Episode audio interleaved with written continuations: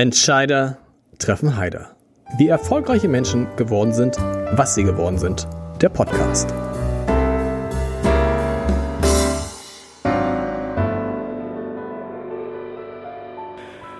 Herzlich willkommen. Mein Name ist Lars Heider und ich muss erstmal herzlichen Glückwunsch sagen zum 5, nichts sagen zum 65. Geburtstag. Und wenn ich singen könnte, würde ich jetzt Happy Birthday singen. Ich habe mir das aufbewahrt. Ich habe extra nicht vor zwei Tagen, als der eigentliche Tag da war, angerufen dachte ich, mach's hier. Herzlichen Glückwunsch, alles Gute. Und man sagte, oh, 65 hatten wir schon mal so einen, so einen alten Gast im Podcast. Und äh, das Jan Hofer war vor kurzem hier. Ich glaube, Jan ist dann doch noch ein paar Jahre mehr. So und äh, du, danke, Lars, sehr aufmerksam, dass du zwei Tage später gratulierst. Sehr aufmerksam an dieser Stelle. Und äh, ich kann dir sagen, der Rentenbescheid ist angekommen. Okay. ich habe ihn an die Wand genagelt. Er ist tatsächlich da. Aber du hast gar nicht, du hast wahrscheinlich gar nicht so eine tolle Rente, weil du hast ja ganz kurze Zeit nur festangestellt gearbeitet, oder? Ja, der ist tief bescheiden. Ähm, ich habe anderthalb Jahre bei Premiere, also bei Bertelsmann gearbeitet, dann sieben Jahre bei Sat1. Dazu kommt noch äh, die Zeit äh, der Lehre, also da, wo ich meinen Gesellenbrief gemacht habe. Ich glaube, der Zivildienst von nahezu zwei Jahren wird auch noch ein bisschen mit Kommt mit rein, genau. So kommen wir auf eine Summe, die nicht erwähnenswert ist. Und das Irre ist, ich wollte jetzt eigentlich ja weiter schleimen und sagen, es ist jemand da, von dem man nicht denken würde, dass er 65 ist. Das würde man ja wirklich nicht. Reinhold Beckmann. Ach, schnack nicht. Reinhold Beckmann ist, das ist irre, 65. man, also man, aber wie war, wie war der Geburtstag? Aber ich erinnere mich noch, äh, dein 60. Geburtstag. Ja. Hast du die nicht am Flughafen? War das nicht am Flughafen gefeiert? Ja, in einer Pommesbude hinterm Flughafen, nur mit Männern. Ich das weiß, war das war sozusagen auch der Sechs geschuldet, weil da waren doch ein paar Zweifel da. Ich finde das jetzt mit der 65 eigentlich ziemlich angenehm, weil da ist so ein anderer Blick auf diese Zahl als noch vor fünf Jahren. Wenn die Sechs kommt, lieber Lars, dann schaust du anders ins Leben plötzlich. Und das ich fand schon die Fünf schwierig, ehrlich gesagt. Ja, aber äh, sagen wir mal, die Sechs ist so das erste Indiz von Endlichkeit und Vergänglichkeit. Also, und ich, das hatte ich mir nicht so bewusst gemacht. Jetzt finde ich das alles viel entspannter und äh, ja, es kommt natürlich auch so eine andere Ruhe dazu, sich nicht mehr so viel jagen und erschrecken zu lassen und äh, so ein bisschen auch der Ausstieg aus dem wilden Berufsleben, nicht mehr alles zu machen, nicht mehr so viel vor der Kamera zu stehen. Also dieser Rückzug, das tut einfach gut. Rückkehr ins normale Leben. Ich kann es dir nur empfehlen. Irgendwann passiert es auch dir. Ich finde es gerade, das ist gerade so ein geiles Gefühl weil ich habe ja immer früher deine Talkshow gesehen und da war ja so eine ähnliche Situation. Du saßt an einem Tisch mit jemandem und gut, wir sitzen jetzt einen Tick weiter auseinander. Wir sitzen gefühlt zehn Meter auseinander, muss man den Zuhörern sagen. Das ist so gespenstisch. Hinter zwei, hinter drei so äh, Plexiglasscheiben, ja. dass man immer denkt, man müsste irgendwie gleich so einen Kontoauszug, weißt du, kriegen. Kennst du Schalter 7 äh, oder? Ja, weil hier unten so ein kleines Loch ist. Genau. Also ich kriege nachher ein Honorar für das Interview. Das finde ich ja interessant. Deshalb bin ich ganz. Äh, wir sprechen über all das, über den Tisch, über deine Talkshow. Aber äh, wir wollen erstmal jetzt gucken, was jetzt gerade passiert. Und äh, man muss sagen, eigentlich ist es Zufall, dass wir uns heute treffen, weil es war geplant kurz vor Weihnachten. Mhm. Und dann äh, kurz vor Weihnachten und dann habe ich dich angerufen aus verschiedenen Gründen. Einer dieser Gründe war, äh, irgendwie bei uns ist irgendwie gerade was Komisches los und irgendwie, äh, ich glaube, wir haben Serverprobleme. Das war der Tag, an dem wir uns zu dem Podcast treffen wollten, mhm. an dem der Hackerangriff auf Funke begann. Ja, ich erinnere mich noch an deinen panischen Anruf. Äh, es hat euch also auch erwischt. Wir haben darüber noch diskutiert, weil ihr seid ja nicht der erste Fall gewesen. Genau. Es hat ja schon viele andere Unternehmen gegeben, ob man nicht schnell das noch begleitet mit einer Dokumentation oder einfach mal erzählt, was da inzwischen passiert und möglich ist, auf dieser kriminellen Ebene ganze Systeme von Unternehmen äh, auf die Art und Weise stillzulegen. Jetzt hat es euch ereilt, aber ihr habt euch ja ganz gut erholt. Das ja. Blatt hat wieder alte Dicke. Das Schülerzeitungsformat für ein paar Tage, bestehend aus vier Blättern, ist endlich vorbei. Es waren acht. Es waren acht. Aber das, naja. das, das, muss man erklären, das muss man erklären. Deshalb, eigentlich war es ja nicht geplant, jetzt zu deinem 65. Geburtstag was zu machen, aber es passt ja. jetzt ganz gut und ganz, weil nämlich es auch viele Sachen über dich zu erzählen gibt. Kommen wir noch einmal kurz auf den Geburtstag. Das fand ich ein bisschen irgendwie, ich habe die Deutsche Presseagentur hat eine Geschichte gemacht zu deinem 65. und schrieb dann, es ist ruhiger geworden um Reinhold Beckmann, zumindest im TV.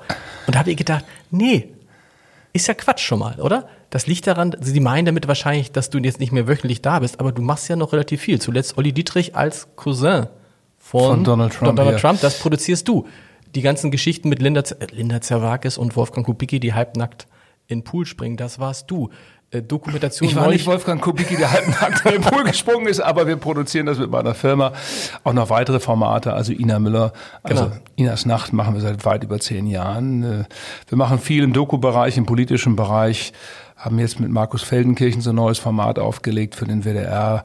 Was ist das? Das kenne ich gar nicht. Was ist das? Ja, das heißt, äh, wir versuchen uns da Politikern zu nähern auf eine andere Art und Weise. Wir haben das erstmal mit Laschet gemacht. Das ist eine Mischung aus Reportage, also mhm. Feldenkirchen begleitet den Politiker und Talkshow. Format, das dich sehr interessiert. Ja, sicher. Und da gibt es schon eine Folge.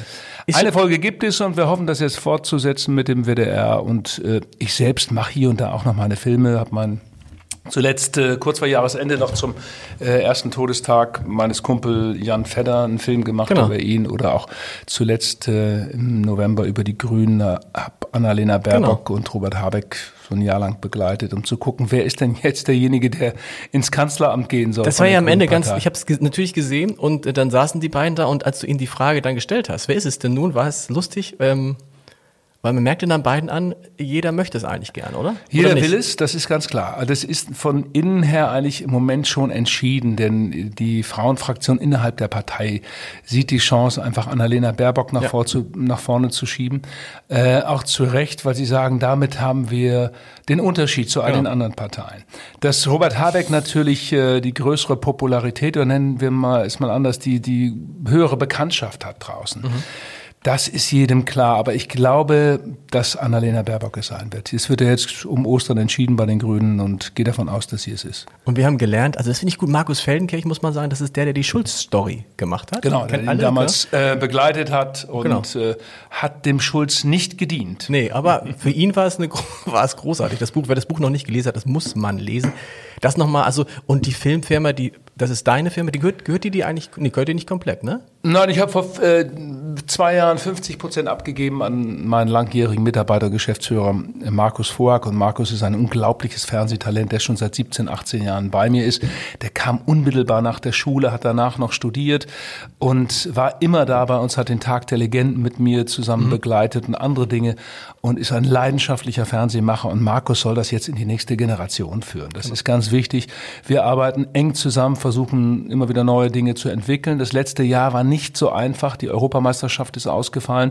Dadurch fielen plötzlich 14 äh, Sendungen aus, die wir produzieren sollten für die ARD. Okay. Wir haben uns dann im Sommer so ein paar andere Formate ausgedacht, unter anderem äh, Tietjen campt, äh, weil sie, Bettina hatte dieses hinreißende Buch über das Campen genau. geschrieben. Es ist ja nicht nur ihre Leidenschaft, sondern fast in erster Linie die Leidenschaft ihres Mannes. Dann haben wir also gesagt, da muss was draus zu machen. Da kann man was draus machen. Und äh, haben da drei Folgen für den NDR produziert und werden in diesem Jahr noch ein paar mehr davon produzieren. Cool. Das ist sozusagen nochmal für alle, Reinhard Beckmann, für die DPA auch nochmal, ist doch noch ein Tick im Fernsehen. Ach ja, aber sonst war der Artikel ja wirklich äh, rührend und äh, war ganz überrascht, was die da alles rausgeholt haben. Und es gibt ja jetzt sozusagen bei dir eine Verschiebung im beruflichen, aber auch so im privaten, also zum Thema Musik. Ja. Das heißt, wenn wir jetzt hier sitzen, erscheint demnächst dein, jetzt muss ich gucken, drittes Album. Drittes Album, ja, haltbar bis Ende. Am 5. März kommt Haltbar bis Ende ist aber jetzt nicht, hat mit 65 nichts zu tun, ist einfach nur witzig. ich hatte erst einen anderen Titel. Aber Wie war der andere Titel? Äh, auf Herz wäre was gegangen, aber ich hab, mir gefiel der nicht. Der ist mir rausgerutscht beim Skatspielen mit Armgard Segers, einer ehemaligen Armgard-Kollegin, genau. Schreiberin des Hamburger Abendblatt. Leidenschaftliches Spiel und ich merkte, als ich das Spiel verloren hatte, und habe ich der Armgard gesagt, Mist, auf Herz wäre was gegangen. Ja. Und dann sagte Armgard, das ist der Titel deines Albums. Und dann habe ich den so ein, zwei Monate mit mir rumgetragen, habe dann witzigerweise auch noch einen Song geschrieben, der heißt Auf Herz wäre was gegangen. Das ist so eine Jazzballade auf der Platte. Aber ich war sozusagen als Albumtitel mit diesem äh, Ding nicht zufrieden. Und dann äh, eines Morgens, ich ging zum Kühlschrank und äh, da schaute mich die Milch an. Okay. Die Hafermilch natürlich. Und dann stand da drauf tatsächlich haltbar bis Ende, siehe Rückseite. Seite, genau. Und dann dachte ich, haltbar bis Ende. Das ist es Sehr zu diesem Zeitpunkt jetzt mit 65 und der neuen Platte. Musiker, nochmal so richtig in der zweiten Hälfte des Lebens eine andere, völlig anderen Weg gehen, völlig andere Karriere starten. Warum? Das ist sehr lieb, dass du sagst, zweite Hälfte des Lebens. Es ist eher das letzte Viertel, so ab 65 aufwärts. Ich habe das eigentlich immer gemacht, immer schon gemacht, Musik. Nur natürlich nicht in dieser Intensität wie jetzt. Eigene Songs schreiben, eigene Texte schreiben, das ist was ganz anderes. Es hat Ja, seine Geschichte, klar. Ich habe mit 15 schon angefangen, Gitarre zu spielen, war auf einer Schule, wo es einen ganz tollen Musiklehrer gab, einen charismatischen Musiklehrer. Das hilft ja immer. Wir waren mhm, so eine ganz klar. lustige Truppe von Musikern. Einige davon haben tatsächlich äh, dann klassische Gitarre studiert. Bei mir war das mit der Klassik nicht so. Ich habe noch ein paar Etüden vom Bach gespielt, aber ich war damals immer in diesem Konflikt äh, Fußball spielen. Ich stand im Tor und Gitarre spielen und ich weiß noch, ich hatte so ein Vorspiel für so einen Lehrer beim Konservatorium in Bremen, dann hatte ich gerade den kleinen Finger gebrochen mhm. in der linken Hand und kam nicht hoch zu dem Fiss, weil das, der Flunk so dick war. Und ich war ohnehin ein Kind der Musik der 70er, Woodstock und all die anderen Sachen. Das hat mich viel mehr interessiert, als nur klassische Gitarre irgendwie reinzupauken. Aber wie das so ist im Leben, das war jetzt dann nicht durchgängig immer von der Intensität. Ich hatte aber immer diesen Sehnsuchtsort Musik und habe jede Möglichkeit genutzt, irgendwo zu spielen, neue Sachen zu spielen, neue Techniken zu lernen, neue Stilistiken mir anzugucken. Und im Grunde genommen sind es zwei Musiker aus der Band von Ina Müller, die vor ja, in der allerersten Sendung von Ina zu mir kam. Die sind dran schuld, die haben mir diesen liebevollen Tritt in den Hintern gegeben. Haben was gesagt? Ja, Helge Zumdick und Andreas Dopp. Mhm. Ich war der Gast in der allerersten Sendung von Ina, da haben wir die Sendung noch nicht mhm. produziert. Das ist erst nach der dritten Sendung entstanden. Und dann kam Helge zu mir und sagte, Reinhard, du bist doch eigentlich Musiker. Ich hatte das in Bossa Nova mit denen mhm. gespielt von, von Joe Beam, ich glaube Aguas de Marzo. Und dann kam Helge an und sagte, lass uns mal was ausprobieren. Dann holte er Andreas dazu und noch ein paar andere Musiker. Da haben wir uns ein Wochenende zurückgezogen und daraus entstand das Projekt. Das heißt ja aber noch lange nicht, dass das dann gleich funktioniert live. Dann habe ich gemerkt, das bedeutet sich wirklich dafür zu entscheiden, sich die Zeit zu nehmen, zu spielen, zu spielen, zu spielen, versuchen Texte zu schreiben. Und dann entdeckst du auch, dass das ein journalistisches Schreiben ein anderes ist als das Texte mhm. schreiben mhm. oder umgekehrt. Ein Songtext zu schreiben ist eine ganz andere Nummer. Das musste ich erst auch mal kapieren und lernen. Ja, aber ich mache es mittlerweile wahnsinnig gern. Jeder Satz, der mir irgendwie zufällt, der irgendwie was in sich trägt, eine Absurdität, eine Skurrilität oder eine Poesie, schreibe ich sofort auf. Wenn dich heute einer fragen würde, was machst du beruflich, würdest du dann sagen, nee, würdest du nicht Musiker sagen? Oder auch? Ja, würde ich schon sagen. Schon sagen, Musik. Ja, ja, ich meine, ich habe bis zum Lockdown 50, 60 Konzerte im genau. Jahr gespielt. Das, glaube ich, muss man dann schon als Profession dann schon fast zu sehen, wa? Und ist es dann auch so, dass man dann, wie immer, so, so kenne ich das ja von mir, man fängt dann was Neues an und redet sich ein, naja, das ist jetzt, ich habe ja schon viel erreicht in meinem Leben und das ist jetzt schön noch, aber man will dann auch, also ist dann, man will dann auch vor, nicht vor 20 Leuten auftreten, sondern genau. gern vor 200 oder 300 oder 500 ja, ja. oder so. Und man will dann auch Erfolg, tatsächlich auch in dem neuen ja, Ding Erfolg ja auch haben. ein guter Abend sein. Es kommt darauf an, dass die Dramaturgie des Abends stimmt. Also nicht nur von den Songs. Ich erzähle hm, zwischendrin auch ein paar Geschichten. Auch die müssen sitzen, die müssen ihre Pointen mhm. haben oder ihre kleinen süßen Erkenntnisse. Und das ist eine große Freude, wenn du so einen Saal voll hast und du erzählst nicht nur in den Songs, sondern du erzählst auch noch zwischendurch und du merkst so dieses wärmende Gefühl, was entsteht und die Leute liegen dir auf den Lippen oder am besten stehen sie noch nachher und das ist unschlagbar. Das kann Fernsehen eben nicht. nicht. Kommen die Leute, weil sie sagen, ach, Reinhold Beckmann kenne ich? Oder kommen die Leute, weil Reinhold Beckmann Musik finde ich gut? Ganz unterschiedlich. Das ist so, dass dort, wo wir zum ersten Mal spielen, die Leute natürlich eine Neugierde mitbringen mhm. und sagen, mal gucken, was der Fernsehmensch da, kann der das überhaupt? Das äh, kann ich gut verstehen, diese ja. Haltung. Das heißt, du musst dann auch gegen dieses leichte Misstrauen anspielen. Aber inzwischen ist dann natürlich eine gewisse berufliche Routine auch schon eingekehrt nach all den Jahren des Live-Spielens, dass ich weiß, was ich machen muss, damit der Abend auch irgendwie funktioniert und gut wird.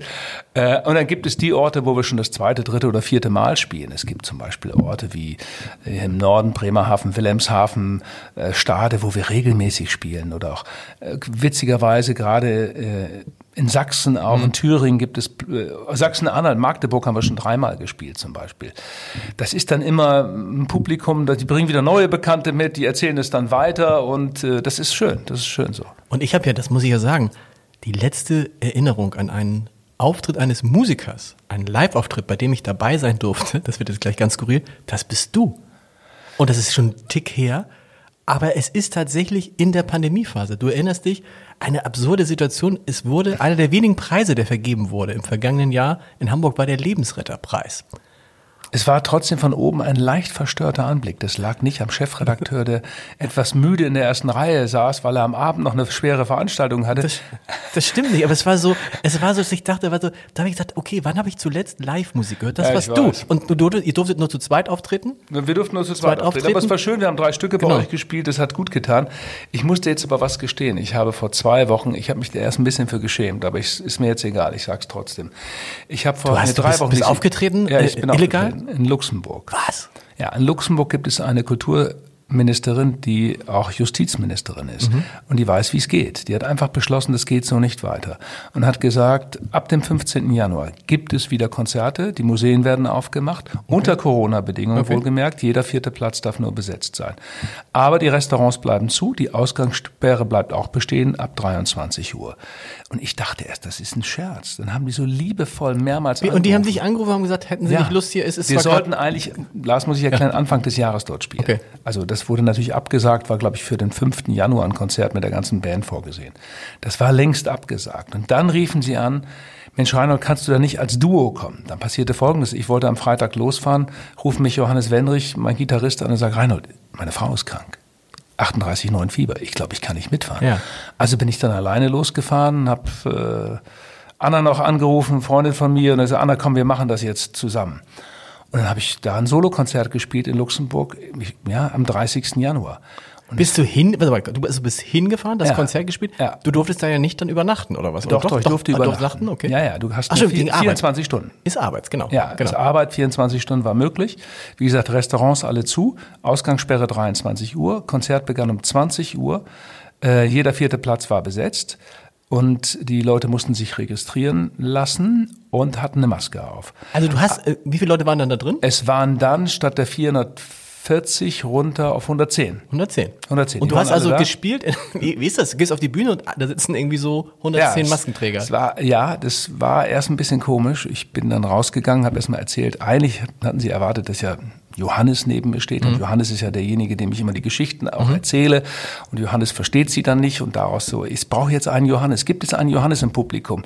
Dann waren sie so erschrocken, dass sie dachten, jetzt muss einer auf die Bühne. genau. Da habe ich gesagt, nein, dann seid ihr jetzt heute Abend alle mal ein Johannes. Und habe versucht sozusagen, es denen zu erzählen. Nein, es war ein ganz warmer Abend, ein ganz tolles Publikum die so darauf reagiert haben und, und, und auch diese Sehnsucht, dass da endlich wieder Musik stattfindet, an Kultur stattfindet. Ja. Die haben nachher gestanden und ich dachte erst, ist das Mitleid, weil es mein erstes Solokonzert war, nach zwei Stunden. Nur du und Gitarre. Nur, ich hatte drei Gitarren mit, Okay. habe mal ab und zu die Gitarre gewechselt, damit der Sound ein bisschen anders wird.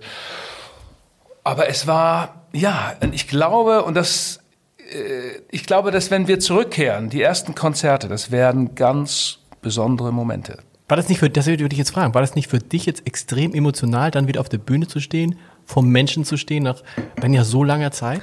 Ich glaube, ich würde, ich, glaub, ich, ich bin mir sicher, dass es, wenn das alles mal möglich ist, mein erster Restaurantbesuch, mein erster Konzertbesuch, mein erster, wieder mit den Eltern was zusammen, ich glaube, ich werde nur durchheulen in den Ja, Situationen. ja. Ich musste mich, weißt du, ich musste mich so konzentrieren, dass das nicht zu sehr rausbricht, ja, diese, diese Freude. Dann muss man noch dazu sagen, in Luxemburg, da wird viel Geld ausgegeben für Kultur. Das heißt, ein Theater in der technischen Ausstattung, eine Sensation, ein Sound, ein Licht, die künstlerische Leitung kompetent, die Techniker grandios. Es war irgendwie, es war das Paradies. Ich dachte, ich tauche für 24 Stunden in so ein kulturelles Paradies ein. Und das, äh, ich habe auch da am Tag danach, als wir wieder zurückgefahren sind, habe ich gedacht, das kann nicht wahr sein. Es hatte sowas. Haben wir das geträumt? War das echt? War das wirklich? verrückt, ja. Ja, es war wirklich crazy. Ja. Krass. Und die immer noch, alles offen in, in Da ist, ne? die Ja. machen das weiterhin und ich, und die, ich bin dann noch gemütlich am nächsten Tag durch die Eifel zurückgefahren, habe noch geguckt, ist Frau Nahles noch hier in der Nachbarschaft, soll ich mal einen Klingelstreich Klingel. bei Frau Nahles machen? Was ist eigentlich aus Andrea Nahles geworden? Ja, Cool. Wir kommen mal zum neuen Album. Ähm, da gibt es nämlich ein Video, alles schon probiert. Es ist ein irres Video. Es, ist, es, ist, es, es erinnert mich so ein bisschen Forrest Gump-mäßig. Du hast, so ein, du hast so einen Anzug an, der, jetzt nicht, hoffentlich sagen jetzt nichts Falsches, der bewusst irgendwie seltsam sitzt. Oder sitzt, oder trägt man Anzüge so und nur ich habe es nicht mitgekriegt. Lars, ist alles in Ordnung. Deine Konfektion stimmt, so wie ich dich heute sehe, ohnehin da drüben. Äh, nein, der, der Anzug ist sozusagen in sich das ungebügelste, was man so tragen Genau. kann. Ja, ist äh, sackig, weit, äh, Ich hatte den mit, und zwar ist das ein Video, das ich vor kurz vorm Lockdown in Sri Lanka gemacht habe. Ah, ich das, dachte, das, genau. bevor du 64 wirst, das war damals ja. noch, musst du irgendwas Vernünftiges und Kluges machen. Und dachte, geh mal in so ein Ayurveda-Ding da. Ah. Und dann bin ich in so einem ja, so einem kleinen Ayurveda-Tempel gewesen, ganz spartanisch. Man musste Frieden schließen mit den Moskitos, man musste sie wegatmen. Keine Klimaanlage in Sri Lanka und dann war es dann irgendwie nach einer Zeit doch ein bisschen komisch. Ich wollte mal ein bisschen raus und dann habe ich dem Tuk-Tuk-Fahrer, mit dem ich mich befreundet hatte, gesagt, kann man irgendwo hinfahren, ein bisschen Spaß haben morgens, ja. bevor das losgeht. Also wenn die Sonne ja. aufgeht, so um halb sechs, sechs. Und dann sind wir mal zum Markt gefahren und haben diese die Geschichte gedreht. Also ich habe den Anzug angezogen. Du hattest eine Gitarre mit? Ich hatte eine Gitarre mit. Und, die, und alles, was man da sieht, du hast dich, das muss man erklären für Leute, die es nicht kennen, du setzt dich dann einfach in irgend, irgendwo rein, bei irgendwelchen Leuten auf dem Markt, die auch sehr, teilweise sehr, sehr lustig gucken und sagen, und singst das Lied. Hab das Lied gesungen so. und habe mich aber sonst so blöd hingestellt, wie Forrest Gump es genau. auch gemacht hat. Ich wusste, dass jeden Morgen die ganz jungen Mönche aus dem Zen-Kloster kommen und zum Altar gehen in dem Dorf, um dort Blumen zu hinterlegen. Und das war natürlich, waren unglaubliche Fotos. Man muss dazu auch glaube ich, erklären, dass dieses Licht morgens in Sri Lanka, wenn die Sonne aufgeht, ein besonderes ist, ja. Es ist ein so tolles Man würde es gar nicht denken, dass es früh morgens war. Man, also wie, wenn man es nicht ja. kennt, denkt man, das ist mitten am Tag gewesen. Hätte ja, das sind alles, die, genau. die, Farben sind ja. so knallig. So Wer hat das denn gedreht? Hattest du, hättest du jemanden? Ja, das hat entweder der Tuk-Tuk-Fahrer, die Bilder ohne mich habe ich selbst gedreht, dann war noch eine Kollegin, da am Camp noch eine Kollegin, die hat auch noch ein bisschen mitgeholfen. Okay. So, das, äh, und morgens um acht, Viertel nach acht musste ich dann zurück sein, da gab es dann den ersten Aufguss. Alles schon, alles schon probiert. Also das Video ist wirklich äh, reingucken, weil ich finde, du hast dich äh, ganz schön, also sich so zwischen wildfremden Menschen hinzusetzen und dann auf Deutsch ein Lied zu singen und dann die so mit, die mit so einzubeziehen, das ist schon äh, speziell. Äh, der Sri Lankese fand's lustig und gut, hat sehr viel Spaß gehabt. Das Album, du hast gesagt, du schreibst alles selber, Text und Musik, alles Reinhold Beckmann? Ja, ich fange immer erst an und dann äh, gucke ich mal, wie weit ich komme. Das ist so ganz unterschiedlich. Äh, bei alles schon probiert ist es so, da habe ich die Musik tatsächlich allein gemacht, den Text dann nachher im zweiten Waschgang mit meinem Kumpel Wolfgang Weißmantel, mit dem mhm. ich gern zusammenschreibe. Dann habe ich noch einen Co-Autor, mit dem ich mich sehr gerne austausche. Das ist Helmut Opitz in Bielefeld. Das ist ein Dichter mhm. und auch äh, ein Werbetexter. Der hat schon tolle Gedichtbänder äh, veröffentlicht in all den Jahren. Und Helmut ist auch so eine Type, der die Musik der 70er Jahre so liebt. Und wir verständigen uns über Bob Dylan Texte und andere Dinge. Das ist einfach so ein, so ein ja, wir, wir können das ganz gut. Da fliegen die Bälle dann hin und her. Und ist das, woher kommen die Ideen zu den Texten? Sind die autobiografisch? Haben die mit dir ganz, zu tun? Sind es Beobachtungen? Ist ja, ganz unterschiedlich. Manchmal sind es auch irgendwie nur skurrile Beobachtungen. Ich muss dazu sagen, äh, zum Beispiel bei dem Song Immer nur die Schweiz. Mhm. Da geht es um einen Konflikt eines Paares. Äh, die Idee dazu ist mir beim Busfahren mit dem 109er Bus hier in Hamburg eingefallen. Ich bin nach Hause gefahren, hohe Luftchaussee, da wo unsere Filmproduktion ist und ähm, ich wurde Zeuge eines monumentalen Beziehungsstreits. Da haben sich ja, haben sich zwei so die Keule gegeben. Mhm. Wobei sie wortstärker war als er. Und ich dachte, was ist das hier? Ist das jetzt großes Theater? Kommt gleich der Schaffner, fällt der Vorhang. Und dann spitzte sich das immer mehr zu. Sie wurde immer lauter, er wurde immer leiser und das hörte auf mit diesem finalen Satz. Mit dir kann man überhaupt nicht streiten. Du bist immer so neutral. Du bist immer nur die Schweiz. Und dachte ich, was ist denn das für ein genialer ja. Satz? Und dann bin ich nach Hause gefahren und habe gesagt, okay, da mache ich jetzt was draus. Und habe ich dann angefangen. Also ähm, und dann, du bist zu so seltsam äh, irritiert oder was, dann habe ich das einfach mal versucht, so ein bisschen diesen Konflikt drauf zu schreiben und dann ist es im Refrain halt, du bist immer nur die Schweiz, du bist immer nur wie Schweden, ja. Ähm, und ähm, daraus entsteht dann so ein Song. Also, wer das jetzt hört, wer 109er gesessen hat und sich mit seinem Mann Partner gestritten hat, es ist ein großes Lied daraus. Geworden. Ja, du bist immer nur die Schweiz, du bist immer nur wie Schweden. Das ist irgendwie doch eine Zeile und äh, ja. immer nur die Schweiz. Familiengeschichte spielt auch eine Rolle auf dem Album? Ja, es gibt ein äh, Stück, das heißt Vier Brüder, über die vier gefallenen Brüder meiner Mutter. Das war immer so mein Wunsch, das zu schreiben. Ähm, meine Mutter hat alle vier Brüder im Krieg verloren, wow. den letzten leider sogar mit 16 Jahren. Der wurde kurz vor Kriegsende noch abgeholt. Mutter hat immer erzählt, wie das war, als die Feldjäger kamen. Also Willi hieß der, der hat sich unten im Keller versteckt, im Kohlenkeller und saß dort kauernd, heulend vor Angst und äh, ja, und da haben die ihn abgeholt und ein paar Wochen später kam er zurück in einer Holzkiste, war mhm. auch noch gefallen. Alfons der Erste ist 42 in Stalingrad Heilige Abend ums Leben gekommen. Da gibt es ja auch nun Geschichten über diese Situation in Stalingrad, wenn man das liest, ja, das ist so grauenhaft, ja, ja wo die wussten, wir sind eigentlich vergessen, wir ja. sind chancenlos. Der andere Bruder ist ein Chef, auch in Russland gefallen, auch dort 15 Monate die absurdeste Schlacht überhaupt, zwei Winter durchgestanden, aber dann doch irgendwie gefallen und äh, der dritte ist auf dem Weg nach Hause noch von Partisanen erschossen worden. Also das ist so ein Familienschicksal, das bei uns ein bisschen unter der Haut sitzt. Meine Mutter hat die Erinnerung immer hochgehalten. Es gab immer in mehreren Zimmern dieses Bild ja. der vier Brüder. Ach, ich kann mich erinnern, so Weihnachten. Das heißt, deine, deine Mutter ist übrig geblieben. War das das einzige Kind noch oder Ja, es gab noch, Schwestern? eine Halbschwester. Halbschwester, okay. Ja, also Weihnachten, Weihnachten, Ostern? War, waren die immer da gedanklich. Ja, die haben irgendwie mit am Tisch gesessen, muss man sagen. Und weil das auch so wichtig war und dieser Verlust, es war nicht der einzige Verlust meiner Mutter, die hat irgendwie eine Menge zu tragen gehabt. Mhm. Die Mutter ist im Wochenbett gestorben. Ja, weil äh, Jahrgang 21, ja. da kam jemand, ein Onkel, der aus dem Ersten Weltkrieg eine TB mitgebracht hatte und steckte sie an. Meine Mutter überlebte das knapp. Ihre Mutter ist gestorben. Also die heißt, sie hat ihre Mutter nie kennengelernt? Nein, nein. nicht bewusst kennengelernt. Okay. Nein, nein, keine Erinnerung. Ja. Der Vater starb dann, als sie fünf war. Da gab es aber schon eine Stiefmutter ja. zu dem Zeitpunkt und die Stiefmutter hat dann einen weiteren Mann, also einen Stiefvater zu sich genommen. Und so ist sie groß geworden, in dem Verlust der vier Brüder später und in dem Verlust der Mutter, Mutter? und des eigenen Vaters. Und es blieb dann eine Halbschwester. Und dieser vierte war auch ein, ein, ein Halbbruder dann. Und wie verarbeitet man sowas dann in einem Lied? Die, ja, erstmal, wie verarbeitet man sowas als, als Mutter? Als Mutter, das geflucht, ist klar, genau, die ja, hat geflucht und geschimpft. Meine Mutter war sehr, sehr gläubig. Ich komme ja aus Twistring, sehr katholischer Ort.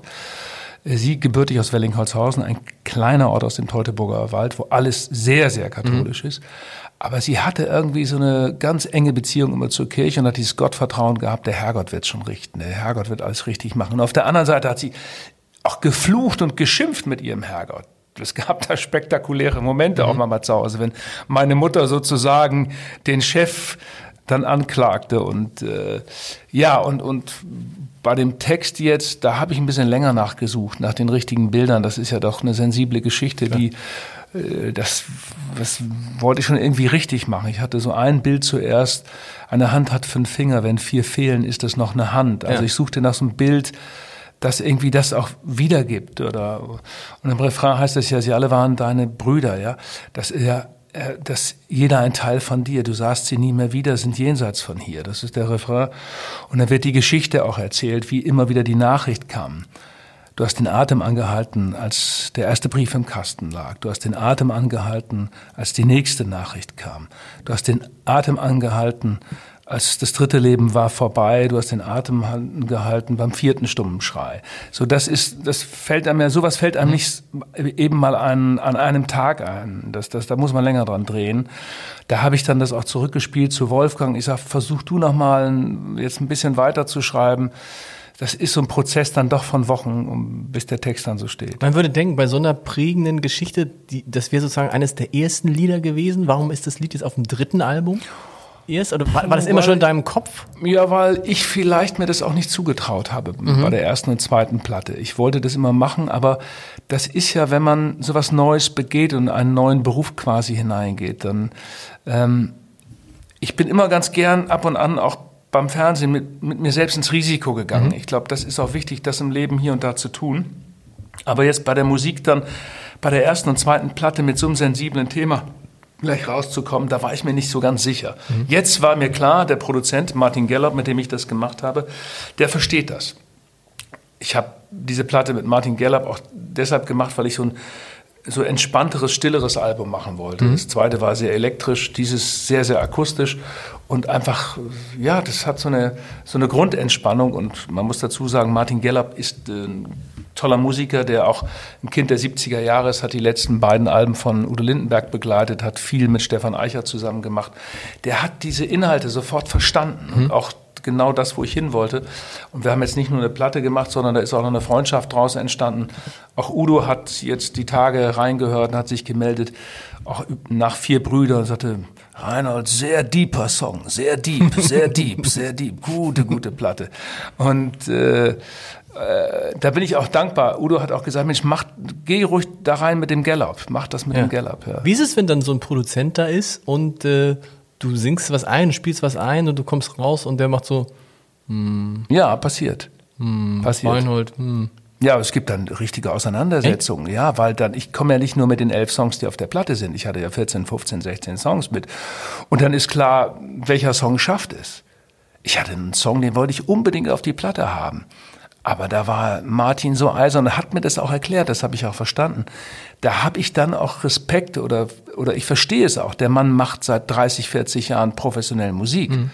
Ja, der, der hat früher in der Fußgängerzone gestanden, irgendwo in England und Kanada und später in Deutschland und ist diesen Weg gegangen. Und das, und, und auch wenn wir die gleichen Hausgötzen haben mit Bob Dylan, Joni Mitchell und, und, und J.J. Cale und vielen anderen, habe ich natürlich dann Respekt vor jemandem, der so viele Jahre professionell Musik macht, klar.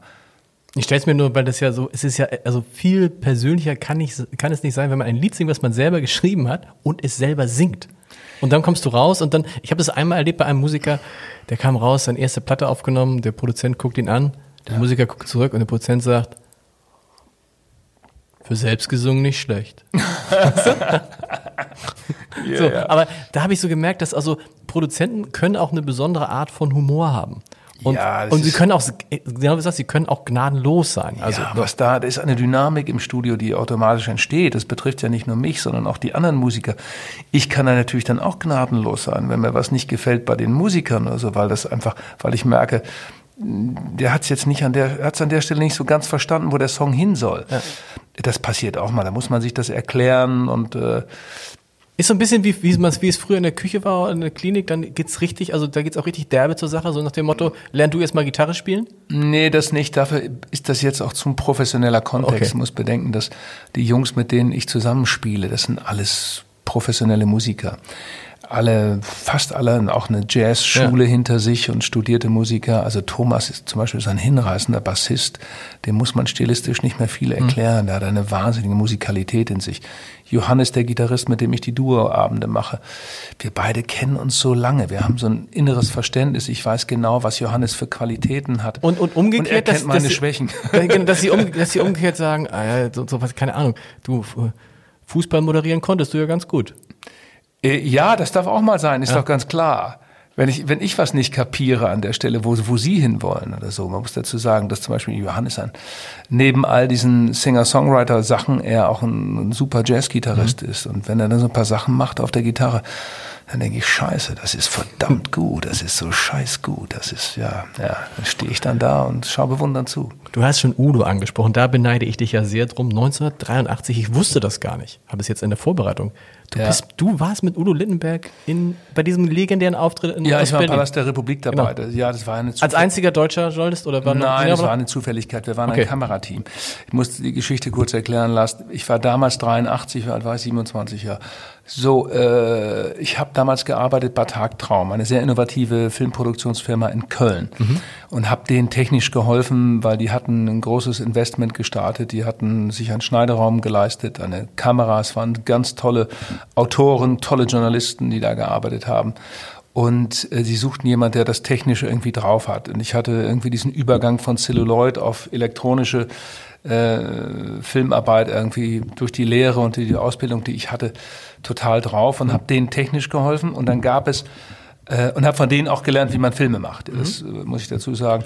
So und dann kam dieser Anruf aus dem WDR plötzlich. Es hieß, wir brauchen ein Kamerateam, das 48 Stunden durcharbeiten kann, um Udo Lindenberg bei seinem Konzert im Palast der Republik auf der FDJ-Veranstaltung, auf der FDJ-Friedensveranstaltung zu begleiten. Da haben wir natürlich gekichert und gelacht erstmal. Ah, wie, das genau. kann der WDR nicht. Gibt es ja unsere Arbeitszeit, äh, Schutz, sonstige Ordnung. Ja, klar. Betriebsrat ja, hat gesagt, geht nicht. nicht. Der Betriebsrat verhindert das ja. und das, ja. Und da haben wir natürlich sofort den Finger gehoben. Ja, Stefan Köster, super Kameramann und ich, wir haben viele Sachen zusammen gedreht, damals tolle Filme gemacht. Und dann sind wir losgefahren, haben Udo begleitet, diese 48 Stunden. Und das war ein Rausch. Diese politische Dimension, die es bekommen hat später, die war uns in dem Moment nur bedingt klar. Man muss erklären, Udo war äh, damals unterwegs und wollte unbedingt eine Tournee in der DDR haben. Er genau. hatte Mädchen aus Ostberlin geschrieben, er hatte Rock'n'Roll Arena in Jena und hat damit Sehnsüchte bedient in der DDR. Freiheitsbedürfnisse einfach auch nochmal nicht nur geweckt, sondern auch bestätigt und es gab unglaublich viele Udo-Fans in der DDR. Mhm. Die haben sich die Platten irgendwie besorgt, die Songs. Und dann gab es diese Veranstaltung, eine richtige politische Friedensveranstaltung. Krenz war damals Chef mhm. der FDJ. Und dann dieser alte Palast der Republik, ja, da saßen sie alle in gelb-blauen Trikots da, ja. Das mit kurzen Hosen teilweise und Stargast war Harry Belafonte eigentlich. Und ich kann mich noch an eine Szene erinnern, wir waren in der Garderobe von Udo äh, und dann standen draußen die Fans und das Fenster war auf und ähm, die riefen alle Udo, Udo, Udo. Und Udo winkte raus, dann kam Harry Belafonte und legte den Arm um Udo und sagte, Udo, to be honest, you're the real star tonight. I didn't know that. Udo, it's your evening. Das war ein ganz, ganz großer Satz des großen Harry. Belafonte. Und dann waren wir kurz mit Udo draußen. Man muss dazu sagen, dass die Kontrolle so des Staatsapparates äh, nicht so ganz funktionierte. Denn so ein Kamerateam zu begleiten und zu kontrollieren, ist dir nicht so ganz gelungen. Und Stefan und ich und Udo haben uns dann abgesprochen. Wir sind dann ganz schnell raus irgendwo mhm. durch eine Seitentür und sind auf die Fans zugegangen. Bis wir dann alle irgendwie zurückgeholt wurden. Die hatten uns dann wiedergefunden, dann wurde die Kamera weggedrückt und dann wo Udo musste zurückkommen. Aber immerhin, wir hatten so ein paar O-Töne eingefangen von wirklichen Udo-Fans. Die wurden wieder sanktioniert. Einige von denen wurden noch verhaftet an dem gleichen Abend. Und später, als ich dann vor vielen Jahren den Film Akte Lindenberg gemacht mhm. habe, um das nochmal nachzuerzählen, mhm. haben wir auch diese, zum Glück diese Fans wiedergefunden, die teilweise 24 oder 48 Stunden im Knast dann gesessen haben. Es war ein bewegender Abend. Udo hat fünf Stücke gespielt, aber es gab auch politischen Gegendruck. Ich kann mhm. mich noch erinnern, wir fuhren zurück. Ich saß mit Udo hinten äh, auf der Bank. Ich hielt das Mikrofon. Wir hatten beide unsere Lederjacke an. Ich glaube, meine war sogar noch ein bisschen schicker als seine. Und äh, dann stand hinter dem Schlagbaum Peter Merseburger, damals Korrespondent der ARD im Studio Ost-Berlin mhm. und hat Udo ins Kreuzverhör genommen. Genau, ich kenne kenn die Szene. Genau. War die nicht auch in deinem ist in Ja, ist in dem Film, Film drin. Genau, ja, genau. ist in dem Film drin. So und es war damals hier im Westen nicht besonders gelitten, weil viele haben das als Anbiederung empfunden, was Udo da gemacht hat. Mhm. Im Nachhinein muss man aber sagen, dass das sozusagen auch ein Moment war, wo Udo wirklich ein paar Löcher in die Mauer so gehauen hat. 83 hatte keiner von uns ja nicht annähernd ein Gefühl oder wie kann man es beschreiben, ja ein Gefühl dafür, dass sechs Jahre später die Mauer fallen könnte. Mhm. Das war unvorstellbar. Außer Udo. Außer vielleicht Udo. Oh, irre. Hast du Udo eigentlich, war Udo jemals zu Gast irgendwie in, in einer deiner Sendungen als so Talk? Udo oder? geht ja in keine Talkshows und wir haben aber, doch, er war einmal da, stimmt, da habe ich aber den Teil im Atlantik gedreht. Ah, okay. Oh, da, stimmt. Er war einmal da. Äh, aber wir sind gerade jetzt wieder so verstärkt im Kontakt ähm, weil wir haben da so eine Geschichte, die wir zusammen machen wollen. Und, was, äh, was ist denn das, für, was ist denn das für eine Geschichte? telefoniert, da hat er, gesagt, er hat gesagt, er spielt jetzt Stanley Kubricks Shining im Hotel nach. Weil, weiß, da ist ja nichts los im ja, genau. Hotel, er wohnt ja quasi allein da. In den Fluren kann er nachts also Shining von Stanley Kubrick ein bisschen Ich glaube, für Udo das muss es im Moment ganz blöde sein, weil der lebt ja total davon, unterwegs zu sein und kann gar nichts machen. Und ist auch sehr, ich glaube, der hat auch Respekt, ist auch sehr, sehr zurückgezogen. Äh, ja, er malt viel, sagt er. Genau. Er malt viel, liest viel Hesse. Und was macht ihr für eine Geschichte? Kann ich an dieser Stelle noch nicht verraten. Das geht nicht, das geht nicht. Lass uns ein bisschen noch mal ein bisschen über diese Fernsehzeit sprechen, weil wie gesagt, ich war ein großer Fan ähm, deiner Talkshow. Ähm, warum ist die eigentlich, das, äh, vielleicht können wir es jetzt einmal aufklären, weil ich habe es nicht verstanden. Warum ist sie eigentlich damals von eben auf jetzt verschwunden? Weil alle anderen, die es damals gab, ja. die sind ja noch da und also zum Teil, also so, und ich sag mal so, das war ja damals nicht so, also wenn man jetzt auf Fußball sagen würde, es ist ja jetzt nicht so, dass du abgestiegen wirst, weil du die schlechtesten Quoten hattest, sondern eher in die andere Richtung. Und es sind ja heute noch Sendungen dabei, die, kein, die nicht Quoten erreichen, die du damals erreicht hast. Trotzdem war auf einmal war das, ja. war das, war das Dienstags oder Donnerstags? Ich krieg's durcheinander. Ja, ich war erst natürlich jahrelang montags und wurde dann genau. auf den Donnerstag Donnerstag, gelegt. genau. Das hatte was damit zu tun, dass die ARD sich entschloss, Günther Jauch zu kaufen. Ah.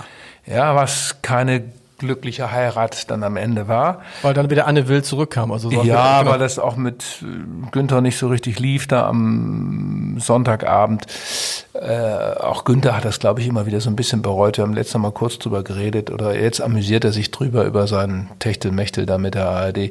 Egal. Also Günther wurde gekauft für viel Geld und äh, ich dann wurde alles neu rotiert, weil Anne Will brauchte dann einen Platz in der Woche und dann Stimmt, Plasberg ja. musste auch verschoben werden und dann wurde Beckmann auch verschoben und dann hat Lutz Marmor, ja, der Intendant des NDR, um programmlich mal wirklich irgendwie einen, wenigstens eine Idee zu haben, mein lieber Lutz, da hast du wirklich einen Bock geschossen, mhm. ähm, meinte, es gibt zu viele Talkshows. Ja. Diese Debatte würde heute keiner mehr führen.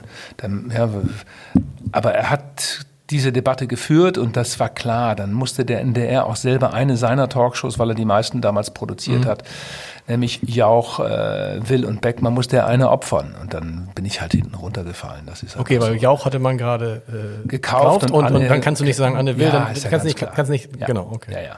Das war klar. Ich Sehr hatte schade. dann schon 16 Jahre auf dem ja. Buckel und dann kam, ja, Becky Hatter macht das ja schon 16 Jahre. Dass dieses Format möglicherweise auch der Unterschied zu allen Debattenformen waren, das ist denen nachher erst aufgegangen, glaube ich. Und sicherlich ist das auch ein paar Mal bereut worden, denn ich glaube, das sieht man auch jetzt an dem Erfolg von Markus Lanz, dass das genau. tiefergehende Einzelgespräch die Leute das gerade in so einer Krisensituation einer Gesellschaft, in der wir jetzt da sind, doch mehr abholt. Das heißt, das ist äh, eine, eine größere Handreicherung, Handreichung und ein, ein größerer Trost abends als immer diese gleichbesetzte genau. Debattenform. Genau. Man kann es ja, Entschuldigung, man kann es ja nicht mehr, ehrlich gesagt, ich frage mich schon manchmal, ob Maybrit Illner und Anne Will das nicht merken, dass sie quasi in jede Sendung Peter Altmaier einladen. weißt du, ich kann Peter Altmaier nicht mehr sehen. Tut mir leid, und das ist bei, ich bin, genau das ist es nämlich. Markus Lanz macht ja genau das, was du damals gemacht hast. Das ist Prinzip, er hat nur den Tisch nicht. Ja, aber er macht es gut. Und sie haben, das liegt auch an Markus Heidemanns natürlich, dem, der das dort seit vielen Jahren leitet, der einen Instinkt hat dafür, was jetzt gerade wichtig ist. Hm. Das macht er wirklich gut und äh, zu sagen, jetzt brauchen die Menschen draußen, die, die Zuschauer brauchen eine Antwort, die brauchen so eine Handreichung. Und das heißt bei der Pandemie, wir machen jetzt nur Pandemie. Wir mhm. versuchen dort Hilfestellung zu liefern, Erklärung zu liefern, aber auch aus unterschiedlichen Lebensbereichen. Und es wird, okay, auch da wird Herr Söder so oft wie möglich geschaltet, aber die Betrachtung insgesamt ist vielfältiger und Markus hat inzwischen eine ganz tolle Art entwickelt zu fragen. Äh, vor Jahren war es bei Markus noch ein bisschen ausgeprägt, dass er in seinen Fragen immer selbst auch die Antwort mit einbauen wollte. Hm, gibt's auch immer noch, ne? Ja.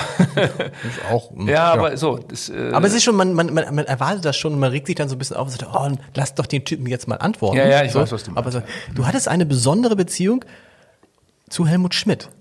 Ich habe mir das nochmal angeguckt, weil ich erinnerte mich daran, habe ich, hab ich das richtig erinnert? Es gab mal, Helmut Schmidt war bei dir zu Gast und Loki Schmidt lag damals gerade im Krankenhaus. Und da hast du ihn richtig, also du bist mit Helmut Schmidt jetzt, also, ich weiß, ich habe mal neben Helmut Schmidt gesessen und habe mir praktisch doppelt in die Hose gemacht und hätte kein Wort rausgebracht. Aber du bist mit Helmut Schmidt gleich frontal, was ist denn, Sie sitzen hier, was ist denn jetzt mit Loki, haben Sie Loki schon begrüßt und so. Und er hätte das irgendwie äh, besucht und er hätte das irgendwie alles gar nicht übel genommen. Er hat irgendwie war da was? Der hatte Lust, mit dir zu sprechen. Ja, wir hatten irgendwie ein ganz gutes Verhältnis, weil ich war ja bei den Schmidts oft zu Hause. Das hat Ach, aber was mit Loki zu tun. Okay. Loki und ich, wir waren ein besonderes Paar. Aha. Wir hatten so einen Spaß miteinander. Wir konnten kichern und lachen. Aber wie habt ihr euch denn kennengelernt? Ich weiß es gar nicht mehr. Ich habe auch mal ein Buch geschrieben mit Loki zusammen. Okay. Äh, aber das, sie war ganz früh mal bei mir in der Sendung, genau. Und dann entstand daraus so eine Freundschaft. Und Loki beschloss dann, hat sie mir auch so gesagt, Reinhold, du bist jetzt mein Sohn. Ich hatte den nicht, weißt du, wir ja. haben einen verloren. Und äh, du, ich, ich habe das Gefühl, du bist jetzt mein Sohn und so, du musst mich jetzt regelmäßig besuchen hier zu Hause, Kaffee trinken, dann müssen wir übers Leben reden. Und zum Abschied immer gab es einen Kuss auf den Mund, da bestand sie drauf, bestand Loki drauf. Hey. Ja, und das äh, und deshalb wusste ich natürlich auch vieles über die Schmitz. Wie fand denn Helmut das, wenn dann irgendwie Ja, der war ein bisschen eifersüchtig war er schon, das sollte er auch sein. Und ich kann mich noch erinnern, als ich das Buch gemacht habe, war ich sehr oft bei Schmitz zu Hause, Neuberger Weg ja. und den langen Horn draußen und dann das war ja auch so eine kuriose Situation. Dann, da wurde ja gequarzt, du kannst es dir nicht vorstellen. Ja. Nicht nur Schmitz Schnauze hat ge gequarzt, auch Loki hat ja gequalmt wie sonst was. Und dann habe ich gesagt, Loki, Mensch, so nach zwei Stunden, können wir mal das Fenster aufmachen? Ey, ich habe Loki kaum noch gesehen. Ja. Und dann sagte, nee, nee, Reinhold, ich könnte mich erkälten, das lassen wir lieber. Und dann kam er immer dazu. Er kam immer nach zwei Stunden, zweieinhalb Stunden klopf, klopf und dann setzte sich Helmut Schmidt dazu. Aber er sagte dann, ihr habt euch dann gesiezt? Der hat, Helmut Schmidt hat nicht gesagt, ich bin übrigens Helmut? Nee, nee, nee, nee, nee. das nicht. Nein, nein, nein. Wir haben uns weiter gesiezt. Aber Logi hast du geduzt oder Logi? Ja, wir haben uns geduzt natürlich. Wir sind auch immer regelmäßig essen gegangen. Dann habe ich sie abgeholt zu Hause. Immer Mittagessen. Und dann habe ich gesagt, Logi, wo willst du hin? Ja, ich möchte jetzt heute mal ans Vierjahreszeiten. Ist das vielleicht zu fein, Reinhold? Aber ich will da mal wieder hin, da habe ich lang nicht mehr gegessen.